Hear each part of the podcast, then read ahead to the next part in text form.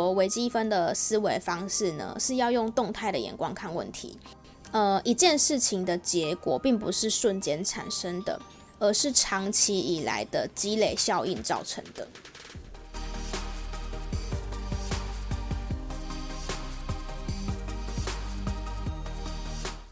欢迎来到业务人生教我的事，我是频道的主持人乌玛同时也是 COGI COG 职场女装的创办人。在这个频道里呢，会和你聊聊我十年以来的业务经验谈，同时也会邀请到各行各业的业务朋友们或者创业家们来我们的节目，和我们聊聊他的业务人生哦。不知道是不是因为上个礼拜都在忙店里开幕的事，总觉得已经好久没有跟你聊聊就是业务人生了。今天呢，会透过一本书来和你聊聊有关于业务的心态面。好，又在讲心态。其实心态面刚好前几集也都有聊到好几次。那为什么又要再提一次呢？因为今天我要分享的这本书，它其实也跟心态很有关系。这本书叫做《底层逻辑》。这本书其实我观望很久，相信。目前的正在收听的你，应该也有多少听过这一本书，因为每次去书局呢，它都会在排行榜上面。那也常常在社群上面看到，不管是一些说书人啊，或是一些喜好读书的人来分享这本书。那刚好因为我参加的跨界读书会，在这个月十一月的时候就选读了这本书，所以我就想说，好，那就等到这个时候再来看这一本。那我看完这本书之后呢，我比较直接的心得是觉得。这本书，因为它比较多是在讲观念的事情，就是一些因为底层逻辑嘛，它就是在讲一些底层的观念。那你要怎样去打通这些观念，去创造一个更好的人生，或创造一个更好的事业？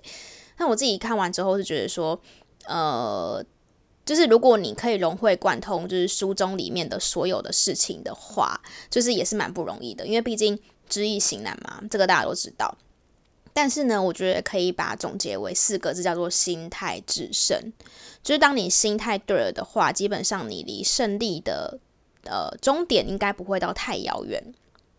另外呢，我也想到近期很夯的一个名词，叫做“安静离职”。那我觉得像是“安静离职”跟这本书就会是一个很大的反差，因为“安静离职”呃，大家应该。就是多少也都有听过。那他是其实，在二零零九年就有一个经济学家在经济研讨会上面提出这个这个议题了。但是后来呢，他在 TikTok 上面有一个工程师发了这个影片之后，近期爆红。这个二十四岁的工程师呢，就在跟大家解释了什么是安静离职。他说，安静离职不是辞职，你仍然是完成你的工作，只是说你的工作不带。不再是等于生活，并且更专注于照顾自己和工作之外的生活。其实我呃听到这个观点的，听到这一句话的时候，其实我就觉得有一点像是我们上一集跟 S 姐讨论的时候，她有提到说，她有一个同事在公司做 sales，他的成绩是普普，可是呢，他其实呃工作以外的时间，他是有很丰富的人生的。那我觉得其实这个。也没有所谓的对跟错，只是说看你要用什么心态去看这件事情。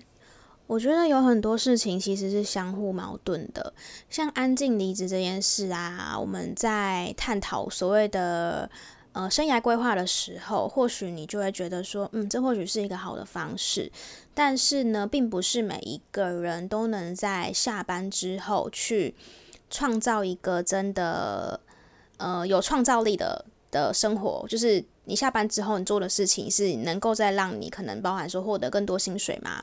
并不是每个人都这样嘛。因为大绝大部分的人下班之后都是耍废追剧比较多。那如果你是这样子的人的话，或许你就没有那么适合用这个理论。因为如果你用这个理论的话，你上班的时候没有做超乎你自己预期的一个期待，那下班之后也没做什么事，那其实老实说，你的人生或许会自己会觉得蛮无聊的吧。所以今天这一集呢，就来和你聊聊底层逻辑还有业务工作的关系。底层逻辑的一开始，它其实就在讲说，什么是底层逻辑呢？就是事物之间的共通点。好，他说，只有不同之间的相同之处，变化背后不变的东西才是底层逻辑。那我把它总结在 sales 身上的话，就会变成是说，呃，如果你成为，如果你想成为一个成功的 top sales，或是你想成为一个 top sales 的话呢，有哪些心态面，或是有哪些事情是不变的道理的这个意思。好，还有提到不同的思维跟不同的心态，我这边就分享几个，我觉得在业务工作上面蛮运用得到的。如果如果你听完之后觉得，诶。还蛮有意思的话呢，也很建议你可以去买这本书来读。第一个，他讲到的是数学思维。数学思维，我觉得，呃，他他举例的还不错。好，因为我相信，如果就是在正在听这个节目的你有读过大学的话，尤其是商学院的话，应该都有学过微积分这门课。那我也是有学过，而且我在我们我的科系，我的学校的话，微积分还是必修课程。嗯，那你就会想说，那我到底学微积分要干嘛？对不对？因为工作上面又有用不到，可是还是必修课，很多人都有学哦。我微积分的思维方式呢，是要用动态的眼光看问题。呃，一件事情的结果并不是瞬间产生的，而是长期以来的积累效应造成的。其实作业，其实这这一段话，我觉得运用在人生的各个场合中。都很有意思诶，因为如果说你运用在工作上的话，当然就是我们常讲到说，我们做业务是一个累积的工作，所以你不要觉得说，就不要用短期的眼光看现在发生的事，你要放长线，你要长远的去看，就是结果。可能你一年，呃，整个年度 review，或者说半年、三个月、半年，就是这样子去看一次，是长期的思维。那其实运用在我们的人生上面，也有很多是类似，呃，比较常遇到的，可能是想说。有很多人讲说一件事情的结果，举例可能离职哈，或是分开、分手之类的。有很多人会觉得说，哦，为什么这么突然？可其实或许就是没有这么突然，就是已经，他对方已经给你很多次机会了，可是你可能还是不 care，那可能就是长期下来的的累积的效应。那另外第二个思维呢，还有讲到是机遇思维。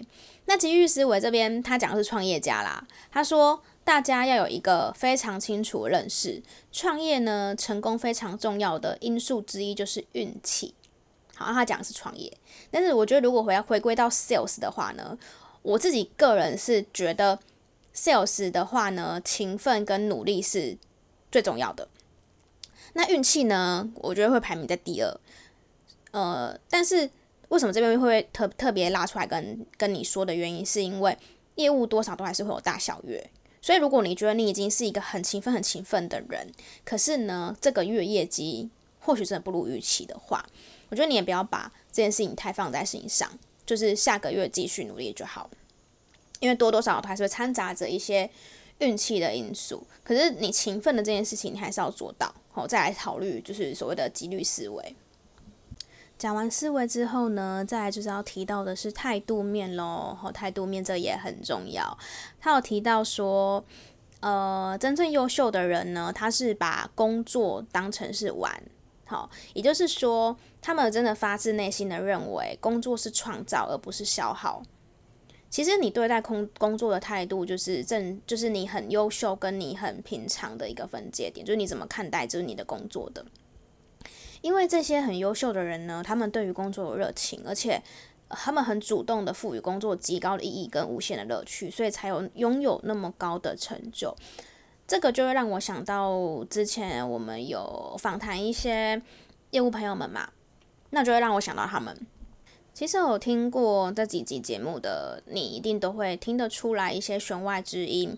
举例来说，我们常在讲的，你今天选择一个 sales 的工作，最重要的是你要对于产品这件事情，就是你在贩售的产品有一定的呃认同，哈，一定有认同，甚至到你 crazy 到就是你觉得这个东西真的太好了，就是不分享给别人不行的这种状态，所以。当你今天是这个状态的时候呢，你就会觉得你今天做的工作是非常非常有意义的，因为你今天不在做的不只是一个工作，而是你正在帮他人创造更美好的价值。举例来说，你觉得你卖他卖给他这个产品之后呢，你会帮他的的生意更上一层楼，这个不是很有意义吗？吼，所以你就会觉得说，哦，我今天在是在帮助别人，并不是说哦，我是就是今天只是一个卖东西的的一个 sales 这样而已。这个很重要，我觉得这是一个心态面的部分。然后书中呢，另外还有提到一个，我个人觉得在这个世代里面，已经很少听到有人在讲的事情是勤奋。就是他有讲到一个可怕的勤奋，就是。呃，我不知道诶，因为我觉得可能我身处在的产业的关系嘛，总觉得像我们常听到人家讲说，在外商公司上班啊，或者是说有一些在国外工作啊，就是他们都可以 work-life balance 的很好，就是可能上班时间六个小时，或者说一个礼拜只只需要上班几天，然后就还是可以领到很好的 pay，然后过了很好的日子。但这本书里面他又再次提到说。我们看似那些很成功的成功人士，那种顶尖的成功人士，都是可怕的勤奋，就是不是只是勤奋而已，就是他们真的花非常非常多时间在工作上面，所以并不是像是我们在这个时代当中，常有些有时候啦，会听到那种好像工作真的不用做很，就是工作时间很少，然后可是还是可以过很好的生活，但有时候又会觉得很矛盾哦，我不知道。嗯、呃，你平常看书的时候，或有时听到一些观点的观点的时候，会不会有跟我一样的感觉？因为毕竟写这本书的人是华人，那我觉得华人呢，有一种文化吧，就是所谓的奴性的文化，就是总觉得说我们就是要努力工作啊，然后才有办法得到就是我们可能该有的结果之类的，不知道。如果如果有跟我一样想法的人，可以在 听众信箱留言跟我说。那我自己个人呢，我我也是我自己我也觉得我比较努一点。像是我在我学生时期的时候，我就看到了一段文字。那这段文字其实我到现在也都还觉得还蛮有意义的。这段文字是这样说的哦：如果别人工作，你也在工作；如果别人休息，你也在休息。那别人获得了什么，你也会获得什么。嗯，他意思就是说，如果你呃跟别人花一样的时间的话，那你获得的东西是一样的。可是有时候我们在看一些西方的嗯教育嘛，还是他们的方式，他们会比较偏向是就是聪明工作嘛，或者是说我可以更有效率一点，好，比较不会是说叫你花更多时间。所以这个两者之间有时候 也是会蛮冲突的啦。但我不得不说。呃，在我自己的身上来讲的话，我是真的，呃，如果以做 sales 来讲，我是真的花了很多很多比别人更多的时间在做业务的工作，就是可能休假的时候，我也没有不太会休假，这样就有很多时间都是在呃，可能收集客户资料啊，或者是说做开发，就是整把工作融融在生活里面这样子。下一个观点呢，他是有讲到说，呃，如果你把事情做对的话呢，可以创造十倍的价值。他这个举例是这样子的哦，如果你进入一个任何现有的市场，面对那些强大的竞争对手，你的产品呢或服务必须比别人好得多，好，不可以只是有一点点的优势。因为当你站在消费者立场、消费者立场的时候呢，你总是会购买值得你信赖的品牌，除非这个产品有很大的差异性。你必须要创新思维，好不，而不是创造更好的同一性。想想 iPad 是怎么取代随身听的，或是 iPhone 是怎么取代黑莓的。当然，我觉得这个举例很，呃，有点有点对大家来对大家来说可能是太极端了。好，毕竟 iPad 跟 iPhone 就是也是同一个公司，就只有 Apple 有有办法做做有办法做出这件事情。可是我觉得这个这个这句话还蛮值得探讨，就是说，呃，你必须要创新思维，而不是创造更好的同一性，是什么意思呢？举例来说，如果你今天在呃卖的产品，好，都是可能你有很多 competitor，好，都是一样的竞争对手，就是你们服务可能大同小异，那你可能在这个时候呢，如果你跟他讲说，哦，我们的这个东西更好更好，假如说 A 功能。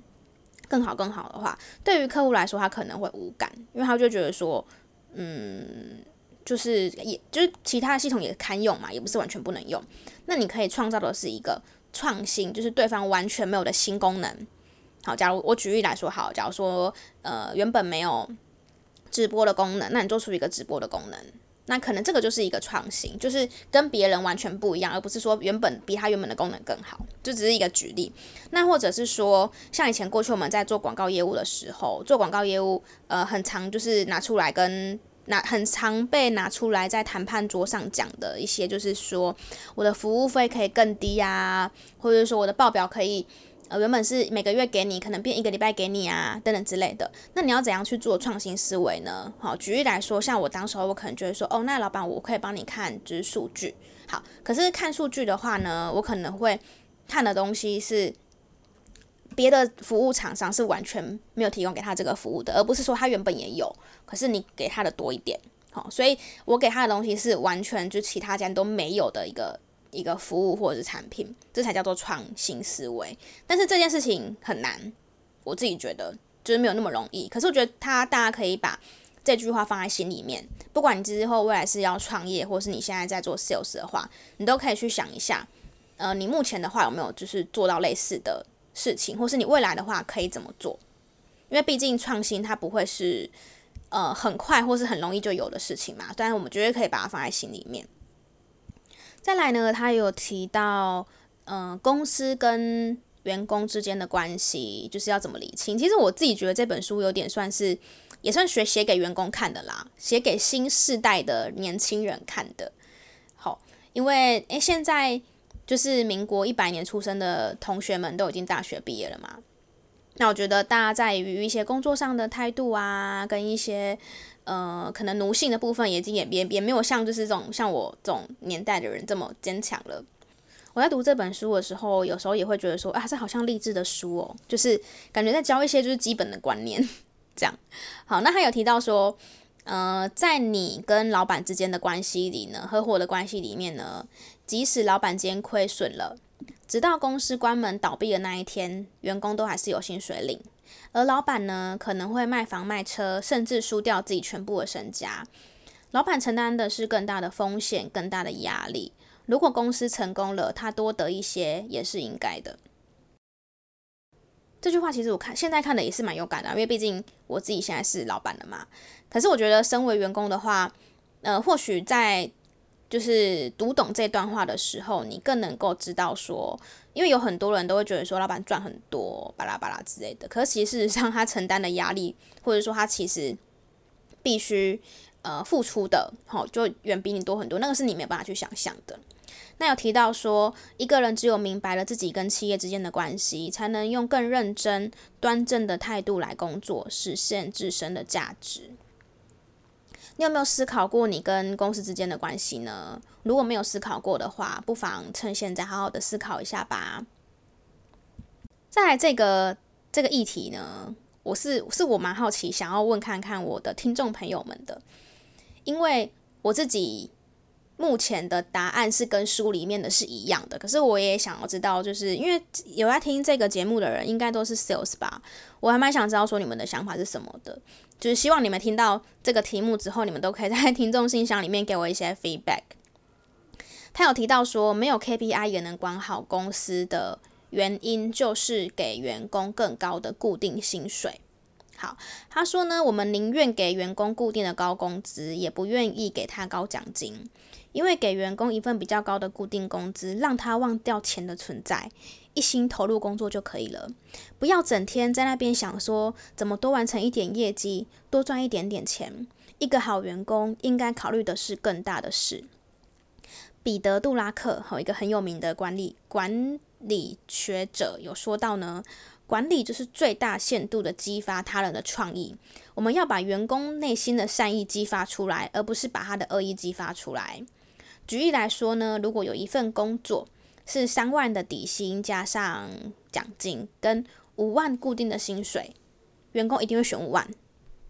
嗯，我想问你的就是这个问题，如果是你，你会选哪个呢？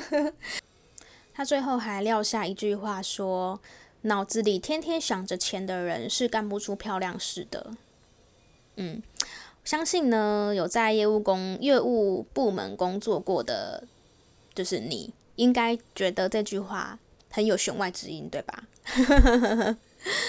好，所以希望你们可以让我知道说，三万底薪加高奖金跟五万固定薪水，你会选哪一个？你会选哪一个？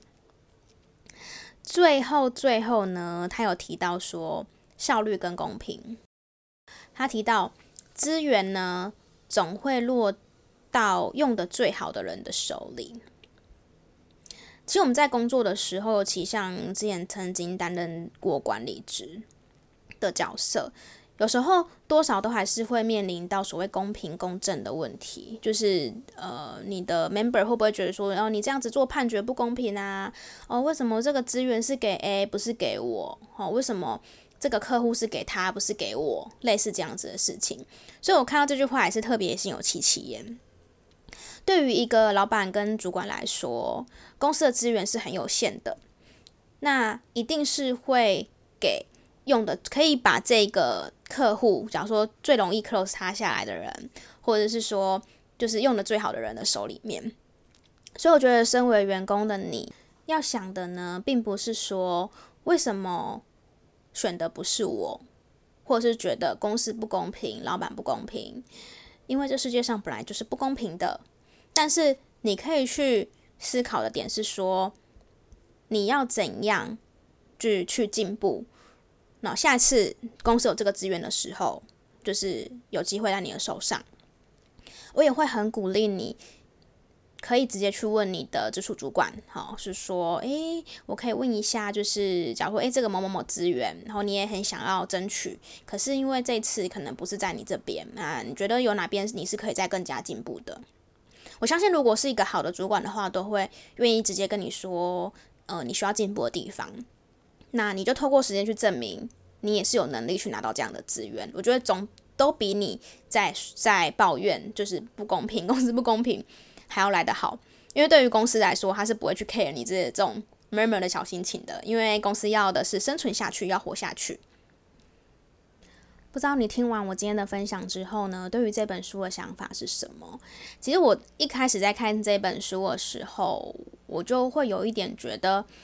他是想要跟大家重新讲一下工作的心态面，或者说你创业的心态面应该怎么样去做。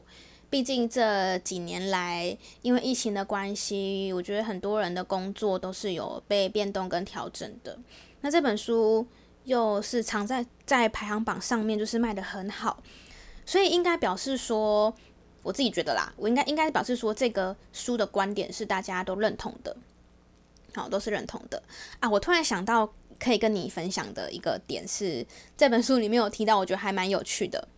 他有提到说，如果你今天想要灌输给别人一个观念的话，作者有时候他其实有一直在犹豫说要不要把这个观点告诉大家，但他最后还是写写在这本书里面的。如果你今天想要灌输给一一个人观念的话，你只要前面加一句为什么就好了。举例来说呢，他讲说，为什么胖的人相对比较懒？为什么书上说的激励手段都没有用？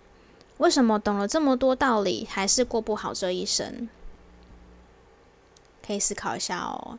胖的人真的都比较懒吗？书上说的激励手段真的都没有用吗？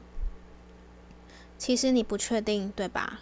但是呢，为什么这三个字的强大的地方呢？就在于说，它会强行把你的注意力吸引到这个观点，找原因上面。